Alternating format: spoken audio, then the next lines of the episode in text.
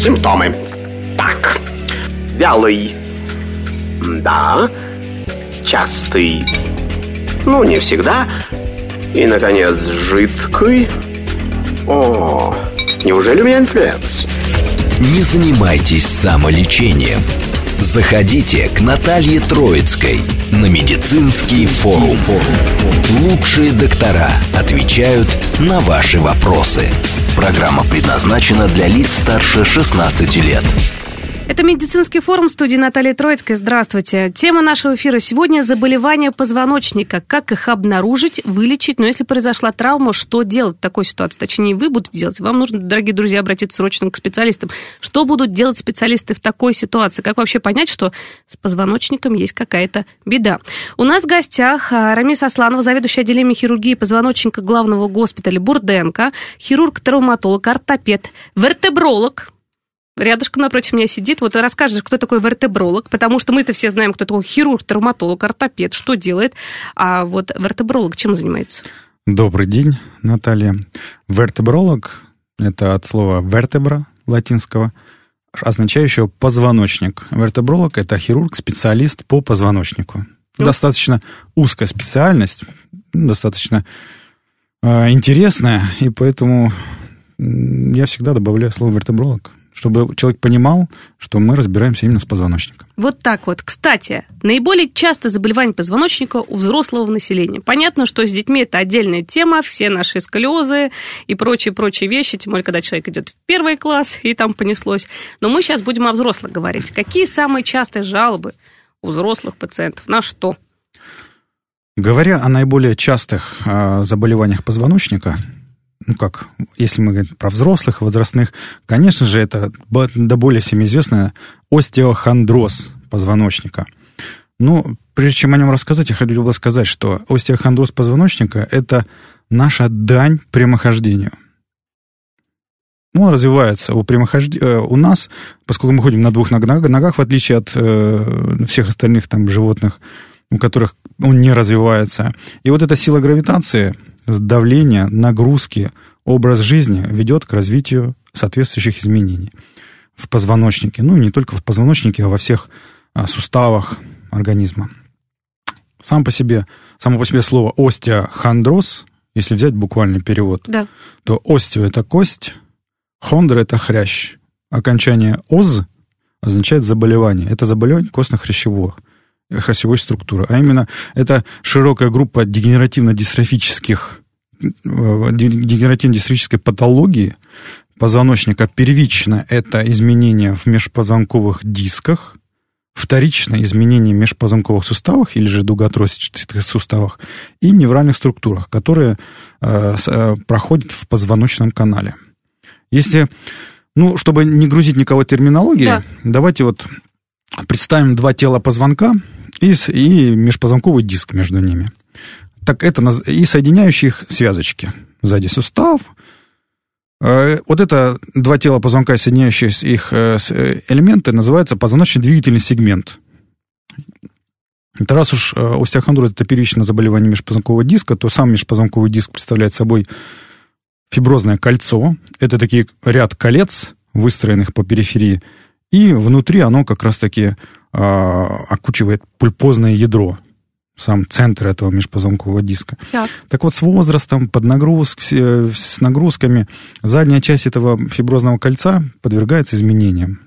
Маленькие микротрещины формируются, оно истончается, и под нагрузками гелеобразная э, масса пульпозного ядра устремляется в эти трещины. Угу. И вот эта самая тоненькая часть, она как раз-таки выстоит к позвоночному каналу. Если нагрузка высокая, бульпозное ядро выходит в канал в виде грыжи. Может быть сначала протрузия, а потом грыжа межпозвонкового диска. Так. Так вот, э, не доходя до грыжи, я хотел бы сказать, что при изменениях в межпозвонковых дисках высота этого межпозвонкового диска снижается. Угу. Возникает дегенерация. Дегенеративно-дистрофические заболевания – это, э, ну, чтобы понять, дегенерация – это перерождение, вырождение. То есть и уже нездоровая ткань. А дистрофические – это от слова трофика. Трофика – это питание. При недостаточном питании ткань страдает, перерождается, изменяется. Следовательно, здоровое фиброзное кольцо с трещинами, э, через которое проходит часть этого пульпозного ядра, формируется грыжа в позвоночном канале, которая может сдавить невральную структуру, проходящую в позвоночном канале. В позвоночном канале проходит спиной мозг и корешки конского хвоста. Это в поясничном и спинного мозга э, в грудном шейном отделах. Так вот, э, не доходя до грыж, хотела про остеохондроз, спондилез, спондилоартроз. Да, вот эти диагнозы да. часто ставят. Все не мы слышим. Да, да, да. Что-то, что же такое спондилез и спондилоартроз? А, вот этот позвоночно-двигательный сегмент и два позвонка, между ними диск. Ди, представим, что спереди это тело позвонка, сзади э, соединяющиеся межпозвонковые суставы, такие отростки. Если высота этого диска межпозвонкового снижается, то два тела позвонка наезжают друг на друга. А сзади соединяющиеся суставы тоже наезжают. На них имеется капсула. Эта капсула растягивается, э, окончания нервирующие межпозвонковые суставы реагируют, импульс передается мышцы спины, они напрягаются, суставчики еще больше там спазм... наезжают. Все, и возникает такой патологический круг спазм и боль. Боль рождает спазм, спазм рождает боль. Человек жалуется на боль в спине, эта боль может быть локальной, может э, быть с иррадиацией, допустим, в нижней конечности, может с иррадиацией в ягодице, задней, боковой поверхности до колена. Как правило, так вот, такой болевой синдром носит название фасеточный болевой синдром. Фасетка – это межпозвонковый сустав. Угу. Лечится он консервативно, иногда выполняют блокады. Иногда, э, если блокад недостаточно, выполняют радиочастотную абляцию – тогда тоненькими, как человеческие волосы, иголочками под рентгеном доходят до этого суставчика, до места отхождения нерва иннервирующего, и его прижигают. Тем самым, тем самым денервируют его, лишая боли. Это вот такая операция, минимально инвазивная, она направлена на снижение боли и улучшение качества жизни пациента, ну, больного. Да. Если э, говорить о уже спондилезе, то это разрастание тел, тел позвонков. Э, и если имеется выраженный спондилез, особенно в сторону позвоночного канала, вот эти вот такие в виде скоб, в виде клюва, иногда они компримируют, то есть поджимают или же сдавливают проходящий в позвоночном канале невральную структуру. Это все проявляется соответствующей клинической картиной в виде боли в пояснице с иррадиацией ту или иную или в обе ноги. Угу. В зависимости от уровня, это верхнепоясничный, нижнепоясничный, либо там, пере, э, шейный отдел, суще, э, проявляется это соответствующей клинической картиной в виде шейной радикулопатии, боль, отдающая от шею в руку, там, по боковой, по задней поверхности. Боль это сопровождается слабостью в руке, в выраженных случаях при стенозе в позвоночном канале, э, в шейном, в поясничном отделе. Э, если, давайте, если про шейный отдел, то, как правило, выраженный стеноз с давлением корешка угу. проявляется клинической болью, онемением, и человек начинает нянчить руку, просто боится пошевелить, потому что симптомы натяжения появляются. Тогда, конечно же, показана хирургия, ну, после проведенной консервативной терапии. В поясничном отделе практически то же самое. Э, боль, отдающая в ногу, правую или левую, ну, либо в обе. И это всегда э, красным флажочком, показанием хирургии является развившаяся слабость в ноге. Развившаяся слабость в ноге, допустим, в стопе, когда человек начинает хромать, э, шлепать стопой, уже является таким грозным сигналом о том, что пора бы уже задуматься, корешок и организм дает понять, знать человеку, да подает сигнал, что нерв не справляется, мышца не получает достаточной иннервации, и что-то ей мешает, она защемлена. Нужно освободить от давления этот корешок, и главное не упустить этот момент. Если мы говорим о грыжах, так. то э, из 100% грыж лишь 30% нуждаются в хирургии. Вот как понять, какой ты э, да. процентном соотношении? Туда, куда ты попал? 70% этих грыж э, лечатся консервативно. Так вот, главное не пропустить эти 30%, не лечить их как 70%, как консервативно, поскольку могут развиться необратимые изменения за счет сдавления корешка, не изменения в этом корешке, возникнет слабость, гипотрофия мышц, иннервирующим их этим корешком. Так. И как следствие человек может качество жизни пациента ухудшается вплоть до инвалидизации, когда стопа уже не восстановится, придется прибегнуть к другой хирургии по типу там, транспозиции сухожилий сгибателей на разгибателей, направленных на э, функционально выгодное положение в стопе ну, чтобы стопа была по 90 градусов, а не шлепала. А вот вопрос чтобы, сразу. Да. А как пациенту понять, а, у него опасная ситуация либо нет? Потому что вот мы сейчас, наверное, про второе да. и третье мнение говорим. Потому да. что сходил врач, сказал, да ничего страшного, таких как ты, иди купи какую-то мазь, помажь, выпей таблетку обезболивающую, и все, ты свободен. Все у тебя будет хорошо. Что ты тут переживаешь? А у человека действительно опасная ситуация. Как понять человеку, самому пациенту? По каким симптомам может быть каким-то да. действительно грозным? По всем а, современным рекомендациям а, неэффективное консервативное лечение, консервативное лечение в течение двух-четырех месяцев так. является показанием к хирургическому лечению. А, неэффективная консервативная терапия означает не просто таблеточки дома угу. пить там на диване и дальше ходить там на работу, а это означает полноценное лечение в условиях стационара, либо дневного стационара, где выполняются внутривенные инфузии, физиопроцедуры, ЛФК под наблюдением специалиста.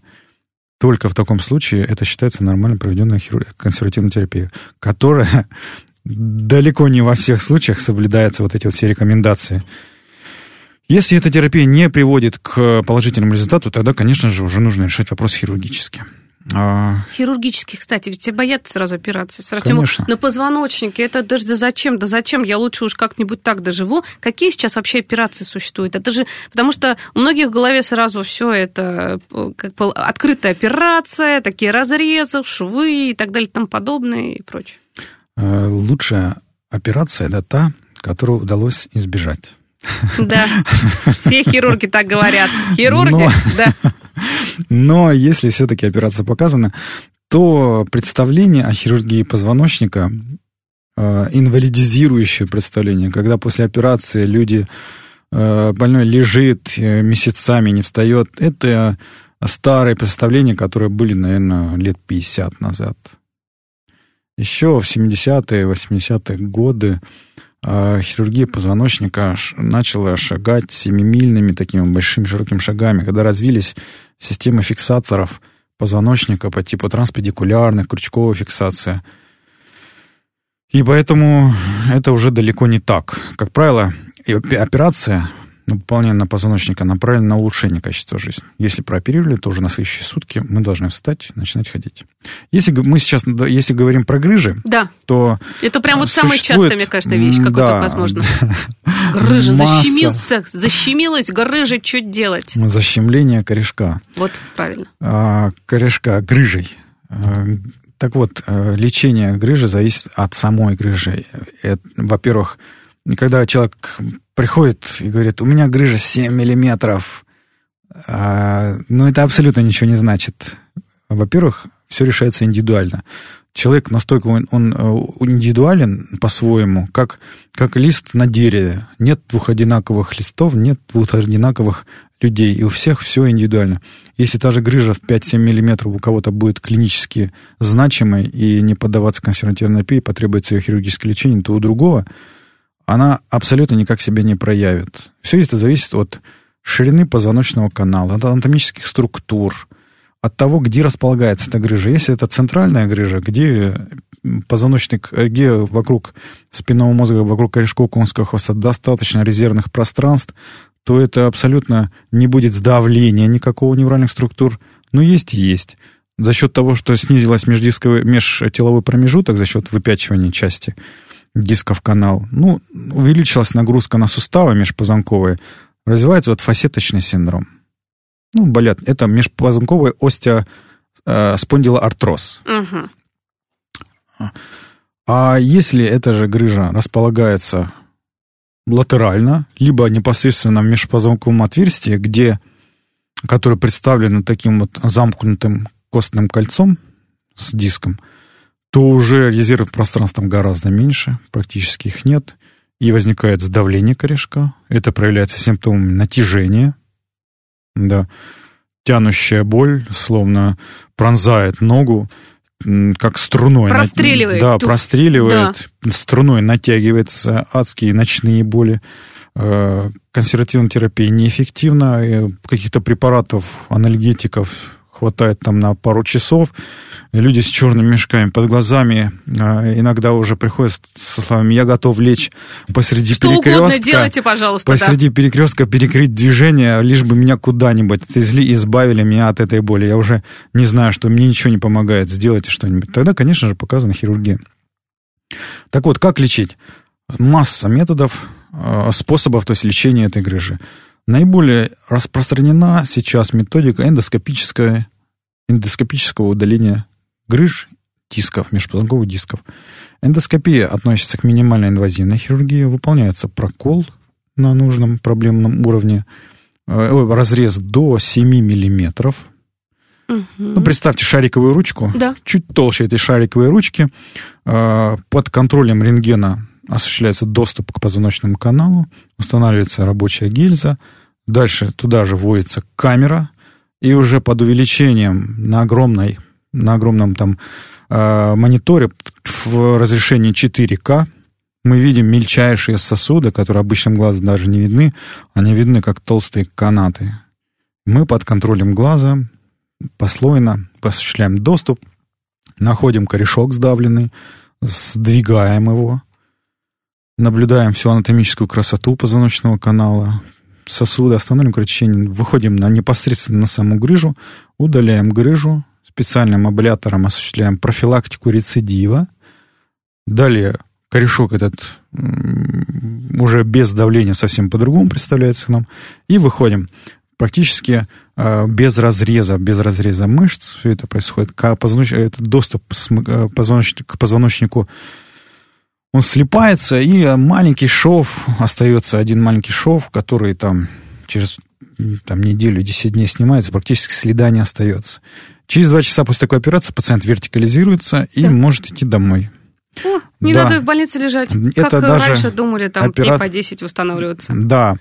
А, операция такого амбулаторного дня, можно сказать. Но лучше, если после наркоза этот пациент понаблюдается, и э, останется хотя бы на ночь в этой клинике. Так вот, если говорить э, о таком, э, если говорить о, э, это полная эндоскопия, полно, full эндоскопик, э, монопортальная. Так. Но сейчас активно развивается и также семимильными шагами в нашей стране развивается такая бипортальная эндоскопия. Бипортальная уже доступ из двух точек – это та же эндоскопия, но с применением артроскопа, который применяется при операциях на коленном суставе. Либо есть своя спинальная э, эндоскопия, с, э, там, с нулевым градусом, предназначена именно для бипортальной эндоскопии. Преимуществом ее является то, что мы используем обычный традиционный спинальный инструментарий, который используют спинальные хирурги. Ну, это тоже через два маленьких разреза по сантиметру – это минимальная травма, это максимально ранняя реабилитация, о, восстановление да, после, да, послеоперационное, эм, послеоперационном периоде. А если же речь идет не только о грыже, и, но и о таких вот дегенеративно-дистрофических э, изменениях, как э, в виде вот спон, выраженного спондилоартроза, угу. спондилеза, и еще сочетается с грыжей, это все ведет к стенозу позвоночного канала. Что это такое? Стеноз – это сужение позвоночного канала. В позвоночном канале проходят корешки конского хвоста, спиной мозг. Так вот, это сужение может быть как спереди за счет спондилезных разрастаний, за счет грыжи диска, так и сзади. И это межпозвонковые суставы и гипертрофированная, увеличенная, утолщенная желтая связка. Они приводят к такому сужению по типу песочных часов. Если смотреть на МРТ, угу. то широкий позвоночный канал сужается, как песочные часы на уровне стеноза, и ниже также расширяется. Так вот, эта картина четко проявляет себя клинически. А, клинически ей соответствуют жалобы на боль в поясничном отделе, ну, если говорить про поясничный отдел, так. с иррадиацией в нижней конечности. Также вот стеноз позвоночного канала проявляется синдром нейрогенной перемежающейся хромоты. Когда постепенно, начиная от длинных дистанций, человеку, допустим, 500, 200, 100 метров безостановочно он уже не может пройти. То есть он проходит метров 200, и ему обязательно нужно остановиться, потому что он чувствует онемение, он перестает чувствовать ноги. Как только он постоял, там посмотрел, оглянулся вокруг, там в телефоне, там да. кому-то позвонил, поговорил, буквально там минута. Сила в ногах восстанавливается за счет улучшения там микроциркуляции. И он идет дальше. Проходит следующие 200 метров. Также останавливается. И вот эти 200 метров могут дойти, уменьшиться до 20 метров. Вот что значит стеноз позвоночного канала. Этот стеноз позвоночного канала также может быть э, прооперирован. Ну, во-первых, это показание хирургии. Да. Нужно освободить от сдавления, поскольку уже корешки они, конского хвоста, они как кольцом, хомутом стянуты, нужно их освободить от сдавления. Если этого не сделать, то нервы начнут погибать, и человек может остаться инвалидом. Могут развиться такие вот осложнения грозные, как расстройство функций тазовых органов по типу недержания мочи, ой, задержки мочи и да. там, недержания кала. Поэтому не нужно доводить до этого, нужно вовремя обратиться к специалистам, начиная с невролога, потом к вертебрологу или нейрохирургу, в зависимости от того, какой стационар у вас, какие специалисты имеются поближе, ближе к вам. Да. Либо куда вас маршрутизируют. Не пожалеть времени своего, чтобы попасть на консультацию к специалисту. Естественно, и получить грамотную консультацию. Так вот, если говорить, говорить о стенозах, то здесь уже э, хирургически также осуществляется декомпрессия. Декомпрессия – это освобождение от давления с резекцией э, вот этих гипертрофированных, увеличенных межпозвонковых там, суставов, желтой связки, эндоскопически. Ну, здесь разрез уже до сантиметра, та же эндоскопическая стойка, тот же инструментарий, ну, только более такой покрупнее, попроч, попрочнее, угу. тоже под контролем глаза, на большом мониторе, послоена специальным шейвером, бором, защитниками, аккуратненько, так как стоматологи. Работаем не спеша, освобождаем корешки, убеждаемся в том, что все свободно, ничего не сдавлено, и выходим. Один маленький шов, через два часа после операции пациент встает и ходит. При этом не нужна никакая дополнительная поддержка, там, даже без корсета. А реабилитация все равно какая-то же нужна. Вот, вот. Рекомендации же надо выполнять, потому что мы же начинаем расслабляться. Да. А, реабилитация, она показана тем, у кого имеется а, снижение какой-то функции. Допустим, или же что по корешки претерпели э, невральные структуры претерпели изменения, которые требуют их восстановления. Мышцы ослабли, ну, то есть гипотрофия мышц, нужно закачать эти мышцы. Слабость ноги развилась у человека вследствие стеноза, вследствие после грыжи. Он хромает, значит, ему показана реабилитация, ему показана лечебная физкультура, физиостимуляция, э, физиопроцедуры, там э, электромиостимуляция, э, потом магниты, там специальный методист ЛФК покажет ему соответствующие упражнения, как укреплять статически, динамически, э, правильно это все выполнять, на изолированную группу мышц, укрепить там бедра, допустим, подвздошно-поясничную мышцу, стабилизировать походку, начать э, с правильного паттерна, выработать правильного стереотипа походки, поскольку длительный болевой синдром, длительная э, щадящая такая походка укореняется, в мозгах откладывается, и даже если уже э, нивелировать проблемный момент, убрать крыжу, стеноз, по привычке человек начинает хромает и идет дальше. Здесь мелкими шажками, по пол ступни, нужно ходить не спеша, правильно держать осаночку и восстановить вот новый, новый стереотип походки. Мы сейчас уходим на новости, узнаем, что в стране и в мире происходит, после этого вернемся и продолжим наше общение. Симптомы. Так, вялый. Да. Частый. Ну, не всегда. И, наконец, жидкий. О, неужели у меня инфлюэнца? Не занимайтесь самолечением. Заходите к Наталье Троицкой на медицинский форум. Лучшие доктора отвечают на ваши вопросы. Продолжаем наш разговор, дорогие друзья. Говорим мы сегодня о заболеваниях позвоночника. И вот в первой части программы мы говорили с замечательным доктором-врачом, сейчас продолжим, заведующий отделением хирургии позвоночника главного госпиталя Бурденко, хирург-травматолог, ортопед, вертебролог Рамис Асланов у нас в гостях.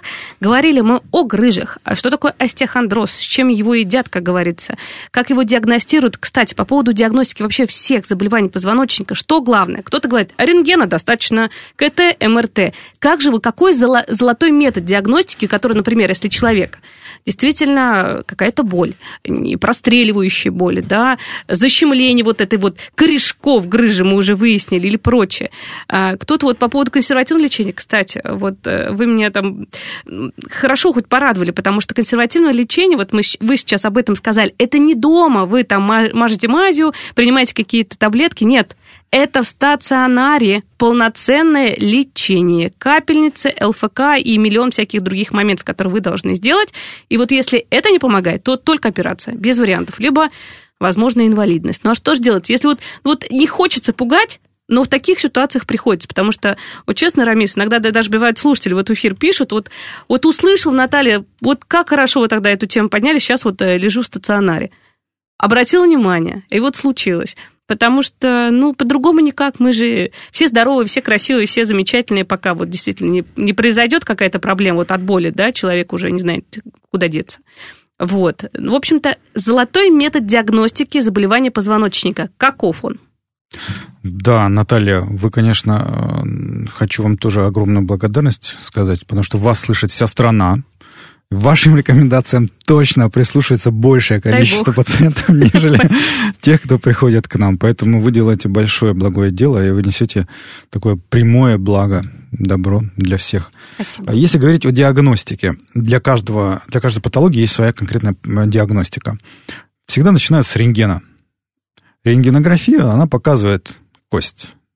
Кость, но Э, она не в том нужном качестве может показать нам. Для диагностики перелома, таких проявлений остеохондроза, конечно же, это все будет видно на рентгенографии в виде там субхондрального склероза, изменения там меж, э, формы межпозвонковых суставов, изменения тел позвонков, каких-то там разрастания остеофитов. Это будет видно. Но при мягкотканных стенозах, сужениях, а именно грыжи, э, стенозы позвоночного канала – и для выработки алгоритма лечения, для правильного понимания лечения, необходимо МРТ, магнитно-резонансная томография. Она именно показывает мягкотканные структуры, она показывает спинной мозг, корешки конского хвоста, э, э, межпозвонковые диски, желтые связки, э, сами суставные отростки, мышцы окружающие, какая там, какое соотношение жировой ткани и мышечной, поскольку это тоже немаловажное значение имеет. Про ожирение мы уже много говорим, да, говорим, да. говорим, говорим, да. Так вот, там показано МРТ. Если, мы, если идти, и это при грыжах, там, стенозах, но лучше, так, МРТ разобрались. Хорошо, если это МРТ дополнено еще и компьютерной томографией. Часть вот этих изменений мягкотканы могут быть, содержать в себе костную структуру. Чтобы интраоперационно не получить какие-то э, сюрпризы. сюрпризы, лучше подойти основательно, выполнить МРТ и КТ. А так, для диагностики грыж, там, стеноза, достаточно выполнить МРТ.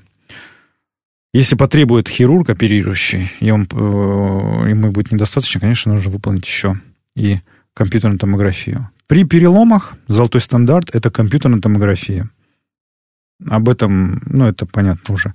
Поэтому компьютерная томография, КТ, кость, вот так. Да. Ассоциации такие. КТ, кость, МРТ, мягкие ткани. Вот. Чтобы все знать. Ну, вот мы да. сейчас как раз вот про травмы заговорили чуть-чуть, вот про них будем говорить. Вообще, какие спинальные травмы существуют? Самые часто встречаемые у врачей и, ну, пациентов, само собой, да, которые приезжают. Вот сейчас, тем более, лето. Это ж вообще, я не знаю, может быть, и зимой тоже, тем более каникулы, там, детские все куда-то на горке вот эти. Я помню, столько было, знаете, серьезных травм вот на всех вот этих тюбингах и прочее, прочее, прочее. Я понимаю, что у каждого сезона свои травмы. Но какие-то, может быть, спинальные травмы есть, которые вне сезона, и которые действительно часто, которые вот на ровном месте происходят. Да, вы абсолютно правильно говорите. Есть сезонность каких-то травм. Допустим, зимой это ватрушки. Да, те самые. Ну. Очень часто это молодые люди в основном. э, молодого возраста, ватрушки, все недооценивают их, но на самом деле травматизация от них э, достаточно частая при несоблюдении правил. Давайте не будем под одну гребенку всех говорить, что ватрушки плохие. Правильный, хорошо организованный каток опасности не несет. А вот стихийные самопроизвольные катки в парках с выраженными такими трамплинами – это серьезная опасность. Переломы поясничных позвонков, как правило, это компрессионные переломы. Это зимой. Летом это травма ныряльщика. Конечно, это погрознее, это смертельно опасное заболевание. Не ныряйте в непроверенные водоемы. Воткнуться головой, получить перелом шейных позвонков и не вынырнуть. Ну, вот так, если говорить, как да. есть. Вот. Э, поберегите себя, свое здоровье, не делайте этого. Сначала э, пройдите этот брод или это озеро, погрузитесь там, посмотрите глубину, и уже тогда уже можно нырять. А вот если говорить помощь, о сезонах, первая а вот помощь. Первая помощь, если вдруг вот человек все-таки, вот компания приехала на природу, все, так. не прощупали дно. Ну, как обычно бывает. Да. Вот мы сейчас говорим прощупать дно. Вы тут, тут э, подстелите соломку, мы же так не любим делать. Ну, да. что? Сразу хоп и вперед, кто там первый. Тем более такая жара. Если вдруг такое произошло, как помочь человеку? Это до приезда скорой помощи. Да, например. давайте. Первая помощь при травме позвоночника. Это всегда жесткая иммобилизация, то есть жесткий щит. Так не нужно э, максимально бережно э, уложить пострадавшего на твердую поверхность. Это лучше твердый щит. Если травма шейного отдела, не нужно шею, голову вставлять на место, крутить, вертеть. Вот как вы в таком положении достали его, не надо расширять травму, потому что осколками можно травмировать еще сосуды, нервы. Поэтому аккуратненько, если Э, иммобилизация воротником жестким шансы, но это уже скорая помощь. А да. А так, уложить пострадавшего на твердую поверхность, вызвать скорую. Ничего с ним делать не надо. Не надо его щупать, там, переворачивать, еще чего-то. Конечно, будет больно. Вызываем скорую, ждем твердая поверхность. А если куда-то доставить, например, от дачи, или это очень далеко, где-то в лесу, до ближайшего пункта населенного, то как? То есть в таком же состоянии. Такой да? импровизированный щит, да. лежачее положение, загружаем. Ну куда? Ну, уже надо действовать согласно сложившейся, сложившейся да. обстановке. Все индивидуально. Но нужно запомнить, что лишние движения нежелательны, они крайне опасны. Могут расширить диагноз. Вот что значит Затем, э, травма позвоночника, диагностика. Да. Давайте на примере рассмотрим. Давайте. На примере ватрушки. Молодая симпатичная девушка с молодым человеком пошли кататься на ватрушках. Э, в парке прекрасная погода, солнце. Пьют, они там выпили, что они могли выпить? Э, вино с этим... Глинтвейн Глинтвейн, да. да. Так. И тут э, решил один из них спуститься на ватрушке. Спускается, трамплин, жесткое приземление. Ватрушка недостаточно накачанная была. была. Пятая точка хорошенько приложился, чувствует какая-то боль в спине. И она как тиски сковывает спину и начинает нарастать. Сначала он ходит, а потом он постепенно присаживается, рукой своей берется за спину и уже идти не может, потому что боль настолько сильная, что он не может пошевельнуться, пошевелиться. Сейчас, мне кажется, все прочувствовали, на самом деле, слушатели, как пациент этот, который в. Так. Э, подозрение на перелом. У всех, наверное, возникает такой вопрос. Ну, поскольку он ходит, уже нужно сказать спасибо там, Господи, что он ходит, так. что ноги еще не отказали. Потому что здесь, наверное, перелом, нужно говорить э, о типе перелома. Чтобы понимать, как лечить, угу. нужно его правильно классифицировать.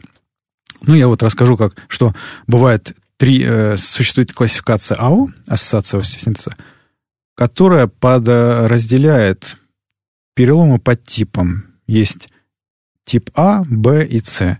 Так вот, эта классификация не просто ради того, чтобы обозвать перелом как-то своим именем, а она является алгоритмом к выбору лечения. Угу. Она конкретно... Существует еще ряд других классификаций, которые в совокупности дают, определяют тактику лечения. Консервативная или хирургия. Не все переломы нуждаются в хирургическом лечении. Вот это важный момент да, тоже, да. Переломы там, поперечных отростков, остистых отростков. Перелом, они, конечно, лечатся консервативно. Но часто перелом поперечных отростков проявляется больнее и дольше болит, чем перелом самого тела позвонка. Вот это да. Даже так. Если говорить о переломах типа А, это компрессионный переломы, компрессия – это нагрузка сверху вниз на тело позвонка. Тело позвонка проминается. И в зависимости от компрессии выделяют А1, А2, А3, А4. А1 – это самый такой простой перелом компрессия э, первой степени, проломляется там верхняя замыкательная пластина, лечится консервативно, часто он возникает у э, возрасте 60 плюс на фоне остеопороза. Ох, это, да. это, да, за которым мы не особо следим. Ну, сейчас женщины, по крайней мере, стали как-то больше Поэтому собой, да. в при, постклимактерическом периоде обязательно э, денситометрия, наблюдение у эндокринолога и лечение остеопороза как профилактика патологических переломов. Это небольшое отх... А, да. А, от... отхождение от темы. Так. Тип А разобрались. Лечится консервативно, Консервативно можно... в больнице или дома? Нет, дома. Ага. И можно корсету рекомендовать. И симптоматическая терапия. В случае выраженного болевого синдрома выполняется в вертебропластика костным цементом. Что это такое? Это минимальная инвазивная хирургия, которая позволяет через тоненькую трубочку, там размеров 2-3 миллиметра, под рентгеном подходим к перелому позвонка, по соответствию по ножке позвонка, и вводим туда цемент специальный костный, который за 5 минут застывает, цементирует все эти осколочки, и через 2 часа пациент встает, никакой боли, перелом остается в прошлом, он радуется жизни, восстанавливает, идет на работу. Все. Очень хорошо. Этим перелом, все, решен, вопрос с ним решен. Так. Перелом типа А2 это по типу сплит, это раскалывание. Если представить пень, обычный такой пенек, и топором разрубить его пополам, то это вид э, перелома А2, когда тело позвонка пополам разрублено, ну, сломано, и часть, допустим, отделяется от другой. Здесь, конечно, хирургическое лечение показано. Приводится э, транспедикулярная фиксация, можно выполнить закрыто, минимально инвазивно. Ну, да, через небольшие проколы. Тоже через два часа можно встать и ходить угу. без корсета. Тип А3 – это когда неполный взрывной перелом. Взрывной означает не действие взрывной волны, а именно взрывной по типу э, клинической э, картинки на КТ, когда много-много скольчатый такой перелом. Ну, часть, три, три четверти позвонка, оно взрывное, а нижняя часть, одна четвертая, она целая, сохранена. Да. Здесь только хирургическое лечение, нужно стабилизировать. Стабилизировать. Э, тоже фиксация, общем, мета остеосинтез, э, транспедикулярная фиксация. И тип А4 – это полный взрывной перелом, когда все тело позвонка в труху. И вот так вот, тип А3 и А4 может сопровождаться неврологической э, картиной, когда осколки в канал уходят и сдавливают корешки. Это проявляется парезом, проявляется слабостью в ногах. Такой пострадавший лежит, не может поднять ногу, или же поднимает еле-еле слабо. Тогда, конечно же, показана открытая хирургия. Хирург заходит в канал позвоночный, осколочки эти освобождает, освобождает от давления этот корешок, фиксирует его специальными винтами, все это крепится гаечками, стержнями, и максимально быстро. Правило, э, там, как правило, первые 12 часов это вот да. выполненная хирургия приводит к максимально положительным эффектам. То есть не ждать. Конечно, вызывать скорую, сразу же обращаться. Как правило, скорая везет уже, маршрутизирует таких пациентов в специализированный стационар, где оказывается помощь именно пострадавших с позвоночно-спинномозговой травмой. Типа 4 такая же история. При угу. наличии неврологии открытая хирургия. Если говорить, это компрессия. Да. Тип, тип это А. Тип Б это наоборот, дистракция. Или же, да, дистракция. Э, то есть экстензия. Так. Либо это травма по типу seatbelt, угу. пристегного ремня, когда резкое торможение, человек складывается пополам, либо наоборот, удар сзади в спину, спина переразгибается и травмируется. Такая вот, представьте, то линия перелома проходит через э, обе колонны, то есть через остистые отростки или связочки, через суставы, ножку иногда, и через тело позвонка, или через межпозвонковый диск. То есть вот так такая прямая линия проходит. Это тоже хирургическое лечение. Но здесь уже нет, пока нет смещения позвонков. А тип С – это когда есть тип Б, перелом линия перелома, проходящая через обе колонны, переднюю и заднюю. Но при этом еще наблюдается смещение. Ух ты. Да. Это самое опасное, да? Это такая да. Это, конечно же, это самая грозная травма, опасная и по осложнениям вот это смещение, сдвиг может быть как в подвывих и либо полный вывих, когда все тело позвонка смещается и э, на, всю, на всю длину может спуститься выше или э, ниже уровня. Конечно же, тогда это все сопровождается э, повреждением невральных структур, проходящих в позвоночном канале. Это тяжелые неврологические осложнения, расстройство функций тазовых органов. Это длительная реабилитация. И таких нужно оперировать как можно в кратчайшие сроки. Как правило, это все, это все сочетанная травма, поскольку либо это ДТП, либо ката-травма. И здесь э, такие пострадавшие доставляются сразу же э, в крупные стационары. Вертолетом, да, иногда, да. санавиации, Санавиация. в крупные скоропомощные стационары, где мультидисциплинарная бригада оказывает всю необходимую помощь.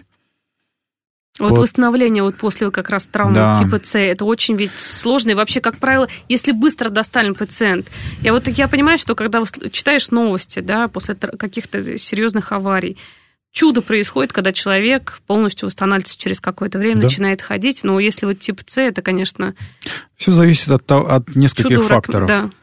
От э, времени, сроков доставки его в специализированный стационар, сроков оперативного лечения и от того, насколько были повреждены невральные структуры при первоначальной травме. Потому что если э, корешок или спиной мозг полностью прерван, пересечен, э, поврежден, ну, конечно, его не восстановить. А если он сдавлен, частично поврежден, то уже можно восстановить, человек восстановится, может ходить, он будет с тростью, может и без трости, но для этого нужны определенные сроки тоже.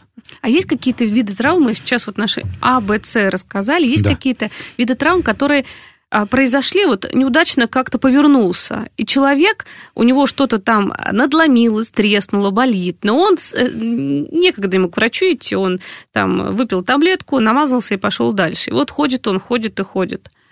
А там в это время что-то происходит нехорошее.